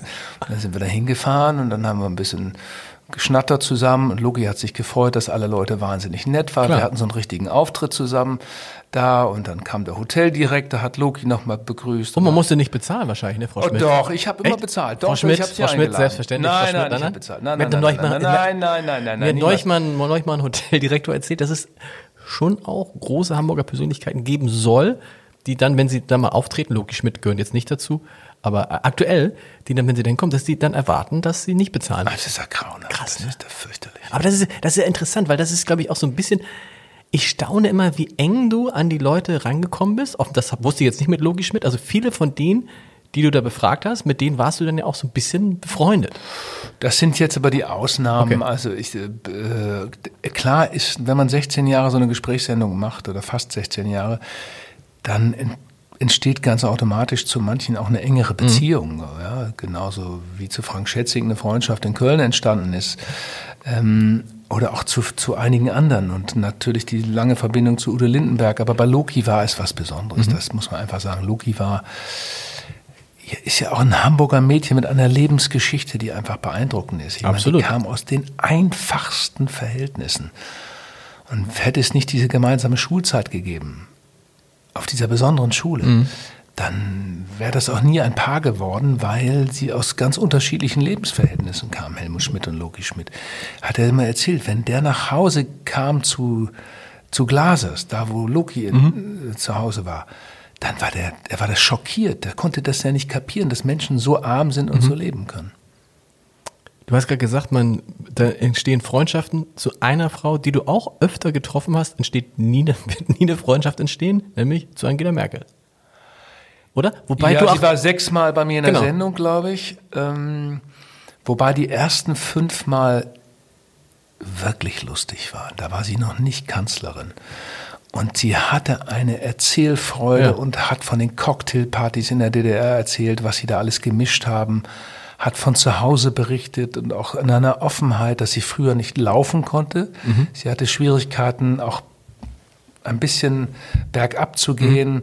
Also die hat sich wirklich ähm, schwer getan. Also mhm. aus, aus, irgendeinem Grund ja, konnte sie nicht richtig joggen und laufen und hat das in einer Offenheit auch mhm. erzählt und dann, wie gesagt, auch Geheimnisse ausgeplaudert. Wir, wir hatten irgendwie eine ganz ja, eine, eine gute Art miteinander. Ich mochte ihren Humor. Und dann haben wir nochmal eine richtig lange Sendung gemacht, so ein 75 Minuten Gespräch als Kanzlerin. Und dann ist das natürlich auch eine andere Art von Gespräch gewesen, wo ich sie auch ein bisschen mehr gefordert habe. Und dann habe ich gedacht, jetzt guckt sie mich an, nach dem Motto, Beckmann, warum bist du so streng zu mir? Wir hatten doch früher so einen Spaß im Gespräch. Ja. Aber okay, Mensch, jetzt ist sie Bundeskanzlerin, jetzt muss sie anders geprüft werden. Und dann hat sich das, war das ein bisschen irritiert, das Verhältnis. Wir haben später nochmal was, ein Interview gemacht. Nun, das Ganze liegt viele, viele Jahre zurück. Jetzt würde man aber jetzt, man würde jetzt denken, machst du jetzt was zu, zum Ende der Ära? Wäre so, ein, so, ein, so, ein, so eine Reportage, so eine klassische Beckmann-Reportage? Nein, nein, nein, ne? das, äh, nein, nein, das ist, ist nicht geplant und ich finde, äh, das können andere machen. Ich habe mich an Frau Merkel, glaube ich, in, genügend abgearbeitet. Äh, ich bin auch der Meinung, dass die letzten Jahre nicht die besten waren. Ich bezweifle auch, ob es klug ist, dass Menschen 15, 16 Jahre Kanzler ja. in diesem Land sein können. Ich wäre da sehr für eine Verfassungsänderung. Äh, lass uns bitte nur alle fünf Jahre wählen. Also dieser Dauerwahlkampf, in dem man sich quasi befindet, ist nicht gut, um wirklich auch Dinge durchzusetzen. Und dann muss nach zwei Amtszeiten, nach zehn Jahren muss Schluss sein. Also das würde ich mir sehr wünschen, weil das würde vieles erleichtern. Also statt vier, fünf Jahre und dann zwei Zeiten kann einer Kanzler sein oder Kanzlerin und dann muss Schluss sein. Du hast gesagt, zumindest steht das in diesem DPA-Interview. Interview ist es, haben Sie auch mit dir gesprochen? Ja, schon. Ja, ja, ja, ja. Du hast gesagt, den Fußball vermisst du gar nicht. Vermisst du die Talk, die Talksendung? Ja, es gibt so Tage, da habe ich so einen kleinen Phantomschmerz unten im, im, im, irgendwo im kleinen C, glaube ich, weil ich glaube, dass das lange ausführliche Gespräch was damals möglich war. Also wir hatten ja eine Sendeform, die sehr flexibel war. Wir konnten drei, vier, fünf Leute am Tisch haben, wir konnten aber auch nur eine Person mhm. am Tisch haben oder zwei Leute, die eine Beziehung zueinander hatten, äh, verhaften miteinander. Ähm, das täte ganz gut, wenn das in der ARD irgendwo wäre. Und, und wenn jetzt einer käme und sagen, Herr Beckmann, wissen Sie, wir haben damals einen großen Fehler gemacht, wollen Sie nicht nochmal? Ja, dann würde es vielleicht zucken irgendwo. Dann würde ich mir das Konzept aber nochmal ganz genau angucken, weil ich habe bei mir eine Freiheit des Lebens zurückgeholt, die ich sehr genieße. Und die habe ich mir mit Absicht zurückgeholt. Ich habe vor zweieinhalb Jahren aufgehört mit der Sportschau und zuvor mit der Talkshow. Und es ist ja auch wichtig, dass man, finde ich, jetzt mit 65, aber auch schon vorher das, das Leben, das normale Leben wiederfindet. Mhm. Also das, ich finde, so ältere Fernsehleute, die mal ganz populär waren, die dann noch im Alter von 70, 80 immer noch um ihre Bekanntheit buhlen und an jeder Ecke sich äh, aufstellen, als wenn die rote Ampel irgendwie oder mit der roten Ampel schon reden, weil sie glauben, das ist Rotlicht der Kamera.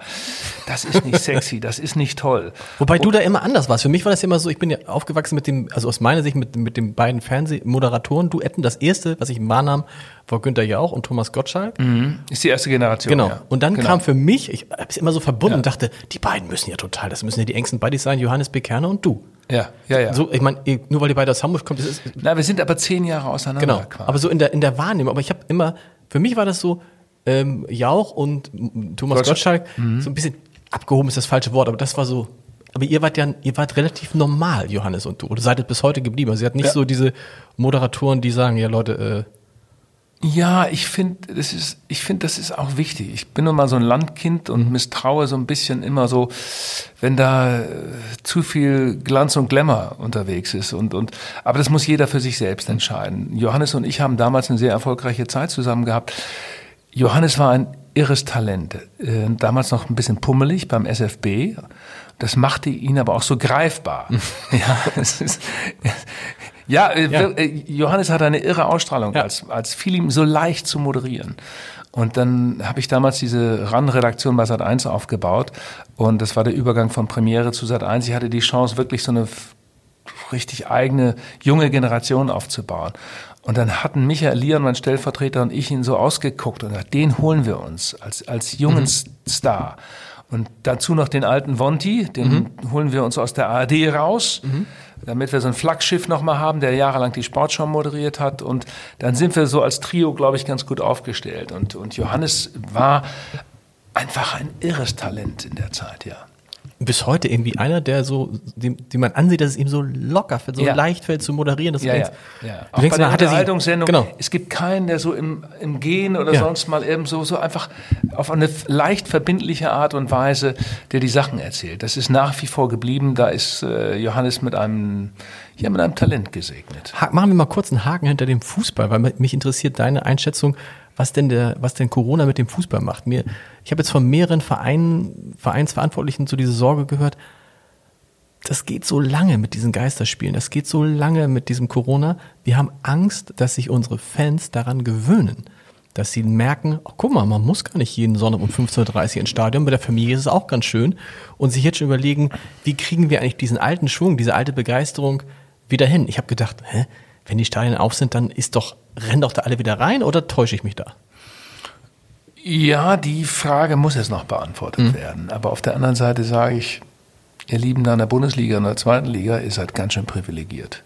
Jetzt mal ein bisschen demütig. Ja. Ja. Wenn ich das vergleiche mit dem Kulturbereich, also es gibt Berufsbereiche, nehmen wir mal Lufthansa, die Autoindustrie und auch andere, aber erst recht auch die Bundesliga. Mhm. So haben alle gleich beim ersten Lockdown möglicherweise auch durch kluges eigenes Management das Glück gehabt, den Betrieb weiterlaufen zu lassen. Hätten die Kulturleute eigentlich auch, hätten die das nicht auch so machen können? Waren, Na, ich waren die nur zu spät Carsten dran? Borster oder so? da ja. nochmal drüber diskutiert letzte Woche nach mhm. der Erfahrung aus Luxemburg, dass man da ein Konzert spielen konnte. Und habe gesagt, eigentlich kannst du das in Hamburg da auch machen. Machen mhm. Sie das doch in Hamburg einfach. Genau. Machen Sie das doch. Tun Sie es einfach. Ich glaube, dass die Inzidenz, und das ist auch bestätigt im Schauspielhaus oder im Thalia Theater, wesentlich geringer ist, also die Chance, sich dort anzustecken, als bei Rewe oder bei Edeka, wenn ich einkaufe. Ich meine, allein schon, weil das ja, das sind ja meistens sehr, sehr hohe Räume, hohe ja. Häuser. Wo hat, hat der, der, der Christian Drosten mal gesagt, als er beim Verlangen des Radiopreises war, äh, der in diesem Schuppen im Hafen war, das ist ja praktisch wie draußen. Ja, aber ja, irgendwie hat, hat, hat, hat, das die Kultur dann irgendwie ver hätte man ja, einfach viel aggressiver. Nehmen wir so mal den Vergleich zur Bundesliga genau. nochmal. Okay, das ist der, des tollen Managements von Christian Seifert genau. geschuldet, ähm, der nicht mehr lange da sein wird bei der DFL. Geschäftsführer der DFL, genau, genau, genau. Ich bin gespannt, wer der Nachfolger ist. Also der hat auf alle Fälle dafür gesorgt, dass die Politik der, der Bundesliga frühzeitig die Unterstützung gegeben hat, dass der Betrieb weiterlaufen konnte. Das gilt aber für andere Lebensbereiche eben nicht. Und die Kultur, und leider nicht gut vertreten durch Frau Grütters, ähm, war wir waren die Ersten, die raus waren und mhm. wir sind möglicherweise wieder die Letzten, die reinkommen. Und das kann nicht sein. Mhm. Das kann nicht sein. Da gehen so viele Biografien gerade kaputt. Ich kenne Musikerkollegen, die studiert haben, die jahrelang live gespielt haben, die jetzt ihr Instrument in die Ecke stellen und grundsätzliche Zweifel haben und genau. sagen, ich glaube, ich muss in meinem Leben noch was ändern, ich brauche einen anderen Beruf. Ich meine, ich gehe hier gerade kaputt, ich habe kein Geld, keine Absicherung. Ja, du hast ja, das hat neu, ein, ein, Musiker neues hier gesagt, du hast das Gefühl, dass es den Beruf nicht mehr gibt. Ja. Das, was ich gemacht habe, gibt es nicht mehr. Es gibt ja die ersten Gruppen, die sich auflösen, die Leute, die in Hartz IV gehen. Johannes Strate war neulich auch hier und sagte, von Revolverheld und sagte, ja, auch er sei manchmal nachts aufgewacht und hat gedacht, was ist denn, wenn das alles nicht wiederkommt? Hm. Ne? So, und dieses. Und Streaming-Konzerte, alle können es nicht sein. Streaming-Konzerte, da staune ich übrigens, äh, da, da habe ich jetzt die ersten, äh, wenn du das, das ist auch wieder, du musst es halt nur machen. Und das ist, glaube ich, das, was die Kultur versäumt hat. Die Gruppen, die Streaming-Konzerte machen, sagen, oh, Moment mal, wo ich früher 400 Leute hatte, habe ich jetzt auf einmal 1000 oder 1200. Mhm. Und die zahlen dann teilweise, äh, also eine Gruppe, die gibt es verschiedene Kategorien.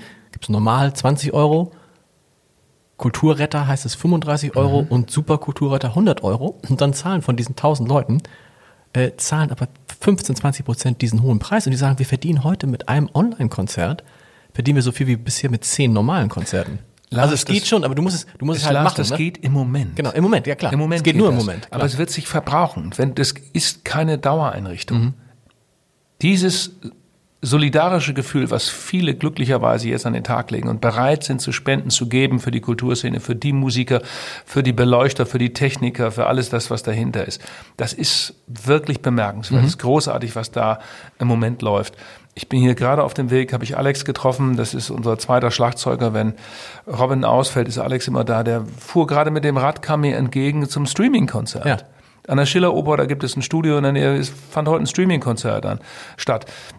Ähm, das ist jetzt schon irgendwie gelerntes Leben, aber diese Solidarität kannst du nicht noch Klar. ein, zwei, drei, vier Jahre abfordern. Das geht nicht. Aber wir halten mal fest, die Kultur war zu leise, die Kultur ist zu ja, zersplittert. Frau Grütters hatte ja zu Beginn überhaupt nur einen Blick für die Museen, ja. für die Hochkultur. Und die Hochkultur ist abgesichert, verdammt nochmal. Ja. Ja, aber sie hat überhaupt keine Ahnung gehabt, was auf der Ebene der darstellenden Kunst der kleinen Clubs jetzt, was Musik angeht, los ist, dass dieses Land irgendwie, was kleine Theater, kleine Häuser betrifft, was da alles ehrenamtlich hm, bewegt genau. wird und wie viel Biografien, wie viel Existenzen davon abhängen. Also zu Beginn hat Frau Grütters ja irgendwie nichts kapiert. Das hat sie dann glücklicherweise Stück für Stück korrigiert, aber das war aber es war ja auch kein anderer da. Ich meine, Markus Söder hat sich hingestellt und gesagt, ich glaube, die Fußballer müssen spielen. So, aber es war ja auch kein anderer Ministerpräsident, kein anderer, auch die Bundeskanzlerin, die man ja immer so in dieser sagte, die interessiert sich, es ist ja, es findet ja gar nicht statt. Das hat äh, Michael Mittermeier mal hier gesagt, hat gesagt, ich wusste, dass irgendwas nicht stimmt, als sie in, äh, in Rheinland-Pfalz bei ihm die Bordelle aufgemacht haben. Und er, Moment, die Bordelle sind offen, was war nochmal mit den Theatern? Ja, ja, es ist. Also, aber es ist die Frage ja. auch, muss die, was die Kultur daraus lernen kann. Weil ich glaube, die Kultur hat sich vielleicht zu sehr darauf verlassen, ähm, na, oder andersrum. Dadurch, dass es in der Kultur wichtige Player gibt, die wissen, uns kann eh nichts passieren, weil wir sind staatlich, fallen die natürlich sozusagen als, äh, als sozusagen Druckkulisse aus. Ja, es ist schade. Und also ich finde, nochmal, ich hier in Hamburg, man könnte hier gerade in Hamburg den Versuch starten.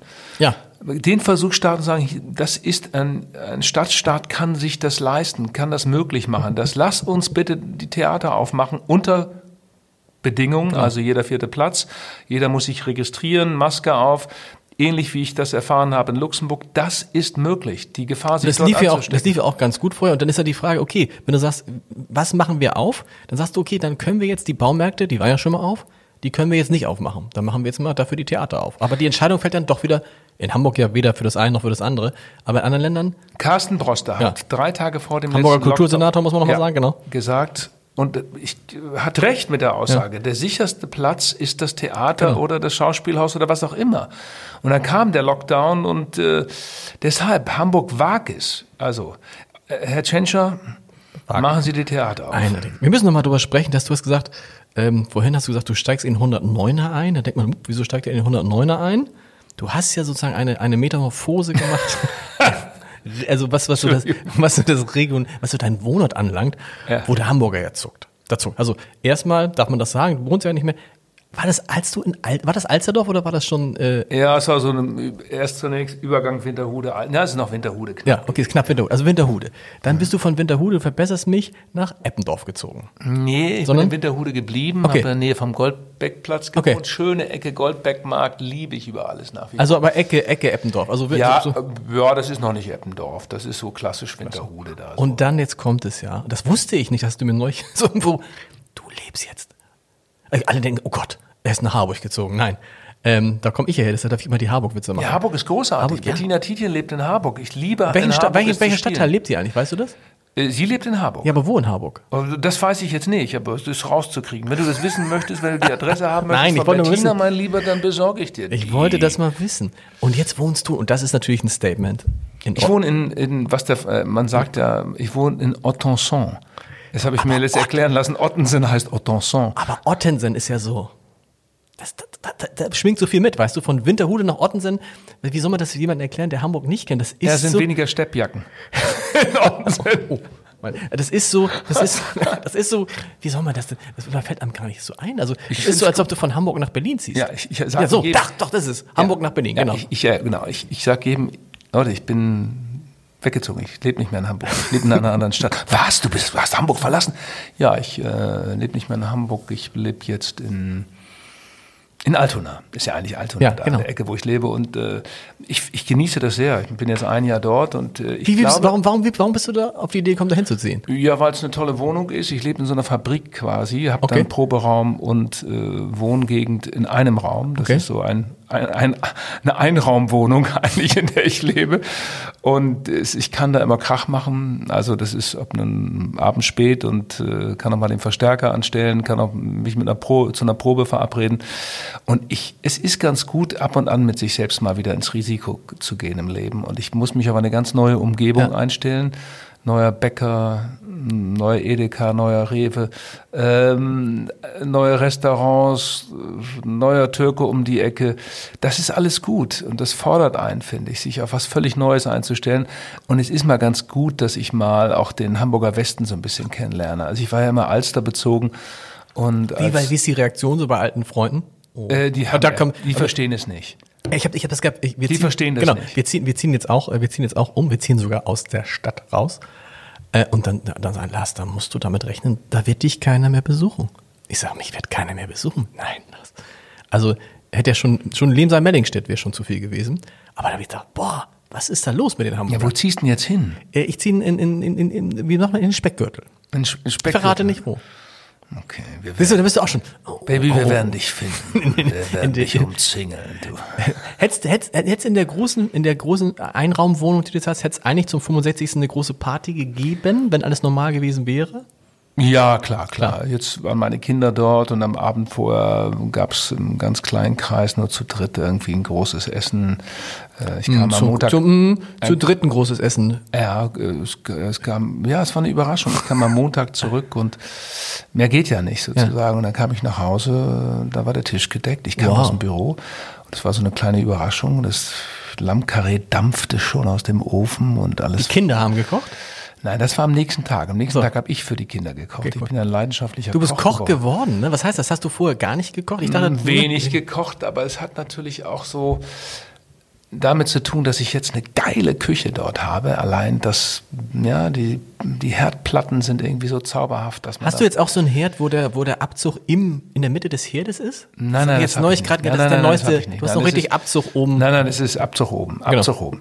So ganz äh, klassisch. Und ich habe einfach dieses Meditative, das Sinnliche des, des Kochens erfahren, das Schneiden des Gemüses, auch dort wieder was Neues auszuprobieren. Ich habe so viele neue Rezepte. Was ist, gibt's, gibt's, gibt's Lieblingsköche, Lieblingskoch? Ja, es gibt eine mm, Freundschaft zu äh, Josita Hartanto. Josita Hartanto hat ein veganes Restaurant in Berlin, Kollwitzer Straße, also Prenzlauer Berg, und das, sie, die kocht okay. hinreißend. Ist, äh, Josita sowieso ein verrücktes Huhn und, und, und er hat auch eine Michelin-Empfehlung. Das war so eine Entdeckung von mir. Und da hat sich so eine Freundschaft entwickelt zu Josita, die auch jetzt zwei, drei Mal in Hamburg war. Und ich habe sie jetzt mal mit Tim Melzer zusammengebracht, weil aber es klingt, das klingt so nach mediterraner Küche auch? Ja, ja, sie ist jetzt. Tim Melzer, also mit viel mit Kreuzkümmel, wo der Tim Melzer dann sagt, oh Gott, Kreuzkümmel, geh, geh mir weg. ja, ja, ja. Ja, auch bei Tim gibt es so ein paar Dinge. Der hat ja auch ein paar neue Sachen entdeckt. Grünkohl mit Nudeln habe ich jetzt gemacht. Der wohnt doch da auch großartig Der wohnt doch da auch, wohnt da auch in der Ecke. Also der wohnt auch, wohnt er nicht auch in Altona? Ja, ja. Und es ist so, dass äh, das ich meine, vegane Küche muss nicht langweilig sein. Vegane Küche kann gar nicht. Ich bin Fleischesser nach wie vor, okay. Fischesser, aber das Vegane nimmt jetzt mehr Raum ein, mehr Platz ein. Und vegane Küche kann sehr, sehr fantasievoll sein. Dann habe ich eine neue Sache entdeckt, und zwar das Online-Cooking. Es gibt da so verschiedene Veranstalter. Mhm. Und das heißt, du kannst dir eine Köchin bestellen in Mexiko, in Marokko oder sonst wo oder einen Koch.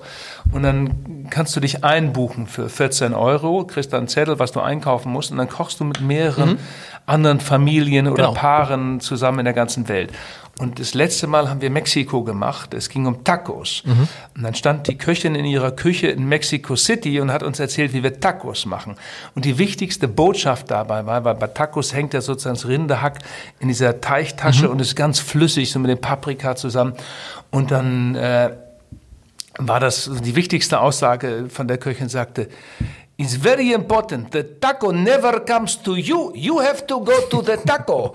weil, weil sonst, wenn du das Taco zu dir holst, da hältst du in der Hand, dann läuft das ja an den Seiten einfach ja. raus und du hast die Hose irgendwie voll gefleckt oder sonst was. Also wichtig, wenn du Tacos machst, Lars, You have to go to the taco, not the taco comes to you. Was sagt denn dann so eine mexikanische Küche, wenn du sagst, ich bin hier der Reinhold aus Ottensen? Na, das ist, jeder muss sich vorstellen. Das okay. sind ja mehrere Paare. Das war ein Paar aus Chicago zugeschaltet, cool. ein Paar aus London und ein Paar aus Manchester. Und das Paar aus Manchester war ja der Hammer denen ist das so misslungen. Das war so ein junges Paar und die kamen nicht so ganz klar mit den Anweisungen. Dann verrutschte was und da begann der Ehemann in der Manchester-Küche, da war denen zu Hause, dermaßen zu fluchen. Und in Manchester ja. ist das Fluchen ja immer verbunden mit einem Wort. Ja. Der sagte, what the fuck, what the fuck. Ja.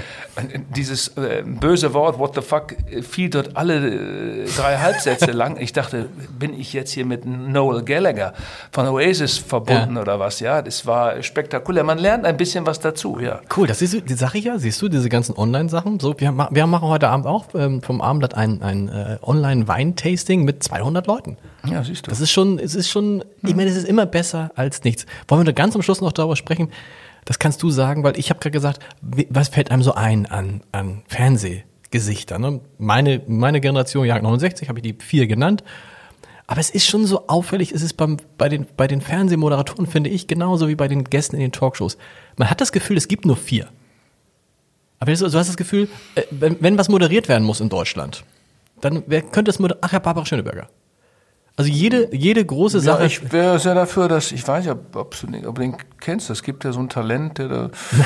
Nein, ich ich würde den Haider mal, ja, ich würde den Haider mal bringen. Darum geht's nicht.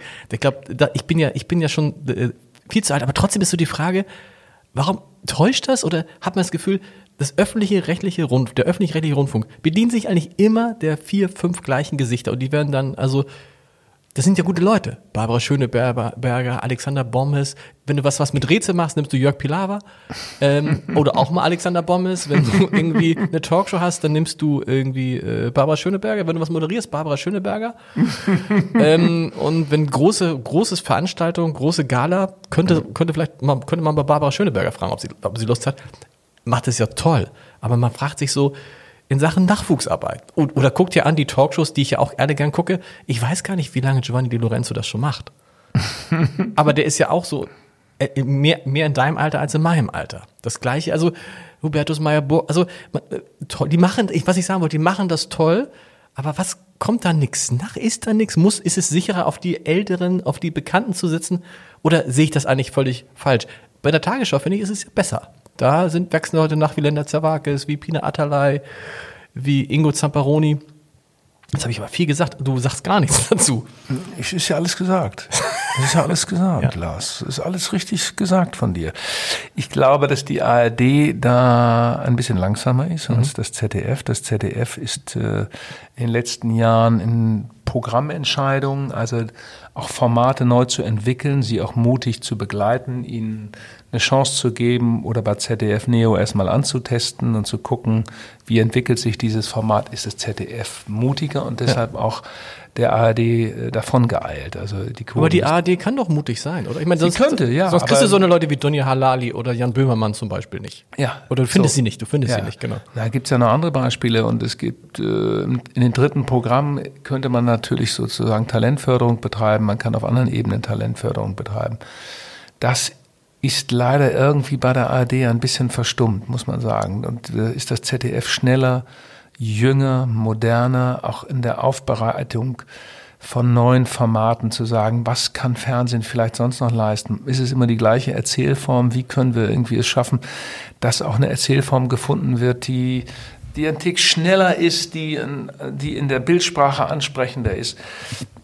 Da muss man auch mal was wagen. Und da gilt auch das alte Ding, du kannst ein neues Fernsehformat, das du jetzt mal probierst, nicht daran beurteilen nach zwei, drei Sendungen. Genau ich, das ist immer so. Du musst erst ins Risiko gehen. Es Aber nehmen wir mal, nehmen wir mal so ein Beispiel. Wie hieß dieses, dieses, dieses Format, was du mit Linda Zerwakis gemacht hast? Wie hieß? Ich habe vergessen immer, wie es heißt. Ach, dieses, dieses, wo, äh, was wir mit Linda gemacht haben. Wo, wo sie immer, wo sie immer zwei Leute ja, getroffen ja. hat an ihrem, an zurück ihrem, auf Anfang. Zurück auf Anfang. Also ja. zum Beispiel mit, mit glaube ich, Johannes Strate und Bärbel Schäfer in, äh, genau. äh, in Bremen oder Wolfgang Kubicki und wer ist da mitgegangen? Ja, wer war bei Wolfgang Kubicki noch dabei? Also wo Wolfgang Kubicki nachts auf den genau. Dreier geht. Wo auch alle, wo das Gefühl hast, am Ende waren noch alle ziemlich betroffen. Ja, schönes Format. Ich, ist uns ein Rätsel, dass und das nicht weitergeführt wurde. Und plötzlich ist es nicht, oh, erstmal wurde es ja wie immer, werden solche Sachen dann auch relativ spät versteckt? Warum? Man weiß nicht ja, warum. das finde ich gar nicht mal so, so schlimm, schlimm, es äh, ab 10, halb elf oder elf Uhr zu senden. Aber dann muss man sagen, diese Formate müssen weiter gut begleitet werden, denn aus dem Machen heraus werden sie besser. Genau.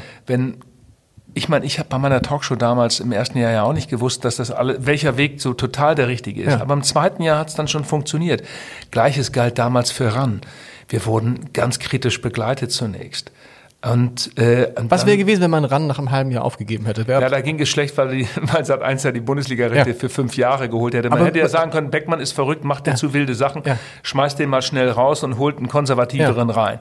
Aber damals war die Situation ja eine andere. Ähm, auch da war es sozusagen eine kleine Zeitenwende. 1990 war, vielleicht ist es ein ganz gutes Beispiel, mhm. Lars. 1990 war Deutschland Fußballweltmeister, aber die Stadien waren leer. Mhm. Wir hatten eine total sympathische Nationalmannschaft mit Litbarski, mit mhm. Hessler, mit Rudi Völler, mit Klinsmann, mit Andi Brehme. Aber alle spielten im Ausland. Die Stadien waren ungemütlich mhm. und in den Stadien waren nur Männer, ältere Männer, mhm. keine jungen Leute, keine Frauen. So, und dann habe ich mir das das kann so nicht sein. Ich wusste, wie das in England, in Frankreich läuft, dass die Bildaufbereitung eine ganz andere war. Und hier in Deutschland war es so, dass die Sportschau ihre drei Kameras losgeschickt hat und man konnte bestimmte Szenen gar nicht lesen, gar nicht darstellen, weil der Elfmeter, war es nun ein Elfmeter oder nicht, hat die Sportschau nicht erklären können. So, und der Versuch war damals, so eine, eine andere Sprache reinzubringen, ein bisschen Popkultur und auch die Jugendlichen zu erreichen. Das hat von Beginn an eben auch nicht funktioniert. Genau. Ich habe auch ein halbes Jahr oder fast ein Jahr gebraucht mit der Mannschaft, um das hinzukriegen. Und dann kam die Akzeptanz. Dann äh, wuchsen die Quoten von Woche zu Woche. Und dann gab es diesen, diesen wirklich unglaublichen Erfolg dieser Ran- und Ranissimo-Geschichte. Aber du musst dieses Zutrauen haben. ja, du kannst, du kannst doch nicht darauf setzen, das ist immer dieses, den Eindruck, den man hat, dass man sagt, oh, wir setzen jetzt auf das Bewährte. Aber irgendwann wächst dir doch da die Zielgruppe auch im Zweifel raus. Ja, das ist ne? ja das Problem der ARD und auch des ZDF möglicherweise irgendwann, aber verstärkt für die ARD natürlich zu sagen, unser Publikum ist zu alt. Das Durchschnittspublikum glaube ich, beim, beim NDR liegt bei 70, dass da muss man irgendwie, da muss man reingehen. Da muss man du musst dann, das, das alte Ding, das haben wir auch bei Podcasts ja gemerkt. Die meisten Podcasts, wenn du sie nach einem Jahr angeguckt hast, hast du gesagt, oh, jetzt müssen wir die, oh, das ist ja keine tollen Zahlen. Hätten wir, wenn wir neun von zehn Podcasts hätten wir wahrscheinlich unter normalen Bedingungen nach äh, einem Jahr eingestellt. Mhm. Was ein Riesenfehler gewesen wäre, weil im zweiten Jahr haben sich die Zahlen teilweise für vier, für fünf, verzehnfacht. Mhm. So.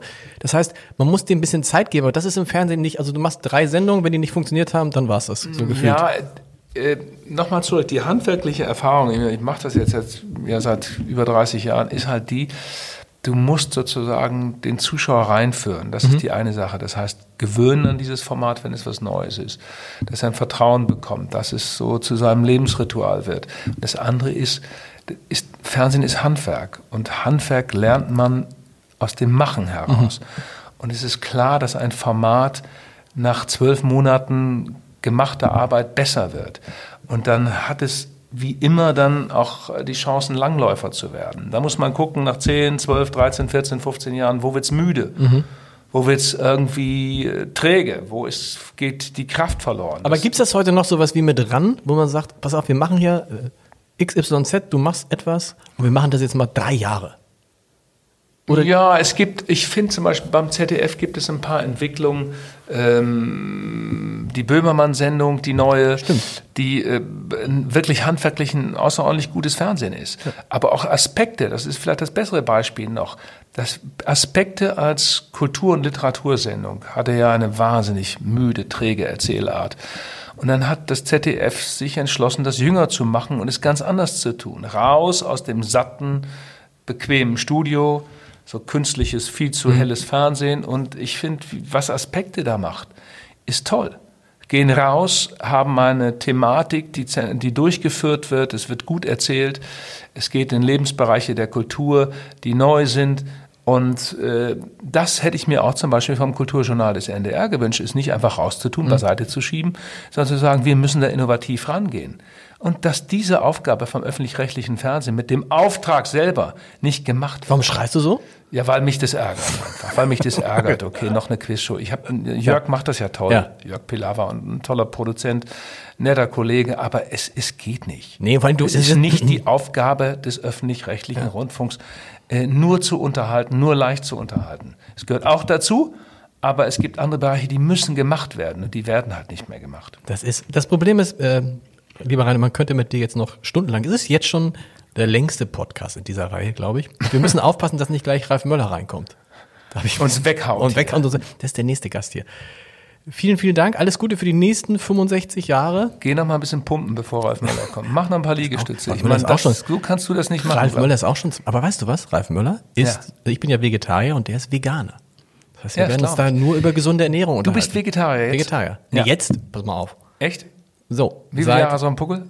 Äh, Vegetarier bin ich jetzt seit 33 Jahren. Nein. Ja. Und damit war ich wirklich mal zum ersten einzigen Mal Early Adapter. Ja, ja. Das ja. war damals auch, äh, und es hat sich aber erst so gefühlt, erst was verändert in den, so, also nicht so richtig immer noch nicht. Also ehrlich gesagt, nein, so, weil du, du bist irgendwo, du denkst irgendwie, weil so viele darüber reden, dass sie kein Fleisch mehr essen, ne? Ja, ja. Und wann immer ich mit den Leuten zusammensitze, dann, was ich, 40 Leute, äh, wer kriegt das Vegetarische? Geht dann das ist halt nur einer. So, und alle anderen denken sie irgendwie, und ja. dann, dann sagen die Leute auch immer gleich, ah, wissen Sie, wir essen ja auch kaum noch Fleisch. Lars, ich lade dich ein, wir fahren nach Berlin irgendwann zu Jusita Hartanto. Das Restaurant heißt Happy League, also zum glücklichen wow. Lauch. Und ich hätte nie gedacht, dass vegane Küche so virtuos. Kennst so du Jotam Ottolenghi? Ja, natürlich. Kochbuch. So, also da gibt es ein neues Buch von ihm, Flavor, auch sensationell. Ich meine, man dreht ja, durch, ich. wenn man das. Hast du? Hast du? Okay. Ich, ja. Und da musst du, da musst du, ja Gott, jetzt wird's jetzt. Da musst du probieren, da musst du probieren, die, äh, du hast jetzt ja auch Tacos gesagt, die ähm, Sellerie-Tacos. Sellerie-Tacos. Sellerie-Tacos? Mit, mit, mit, mit äh, Dattelsoße. Ja. Schwer zu, aber eine Sensation. Sellerie, den Sellerie muss man zweieinhalb Stunden im Backofen braten, äh, backen. Komm, wir, bevor Ach, wir jetzt, bevor jetzt, bevor, Pfütze auf der Zunge hast du. Be Pfütze auf der Zunge, Pfütze auf der Zunge. Bevor wir jetzt, äh, bevor wir jetzt hier noch Kochrezepte austauschen. Vielen Dank. Die neuen Männer von heute, sie tauschen sich Kochrezepte man kann, aus. Das War ist das, früher mal anders. Das ist das Problem, dass man, ja. man kann Beckmann, man kann Beckmann. Wo drücke ich jetzt auf den Knopf? Jetzt. Was jetzt? Ja. Vielen Dank. Der neue Podcast von Lars Heider und Reinhold Beckmann. Kochrezepte. Trinkst du gerne, trinkst du gerne Wein eigentlich? Ja. Möchtest du mal in unserem Wein-Podcast? Dann schicken wir dir vier Flaschen Wein und trinken die gemeinsam. Ja, bin ich dabei. Bist du dabei? eingekauft. Vielen Dank.